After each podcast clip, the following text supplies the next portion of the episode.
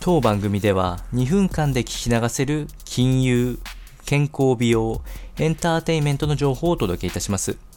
コンテンツ内容の活用方法や質問をしてみたい方は月額サブスクリプションモデルのオンラインミーティングをご用意してありますので概要欄よりご確認ください。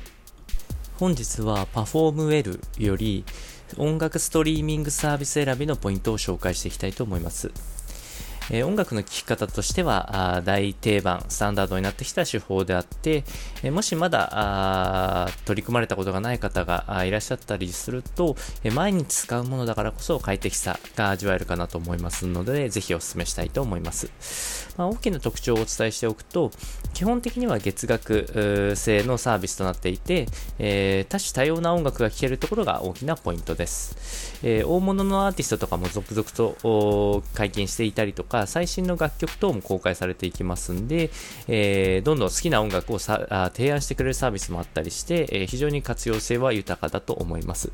えー、通信量が気になる方とかはダウンロードもできたりとか、あまあ、一時的に、えー、サービスを停止したりとかもできたりします。で、今後は高音質化の流れがおそらく音楽ストリーミングサービスには入ってきまして、え代表格で言うと Apple や Spotify のところがファイハイファイと呼ばれる、え高音質音楽ストリーミングサービスに導入していかれるという見込みです。まあ、ただし、今のところ月額の金額や対象デバイス等は未定となっておりますので、必ずしも、えー、お持ちの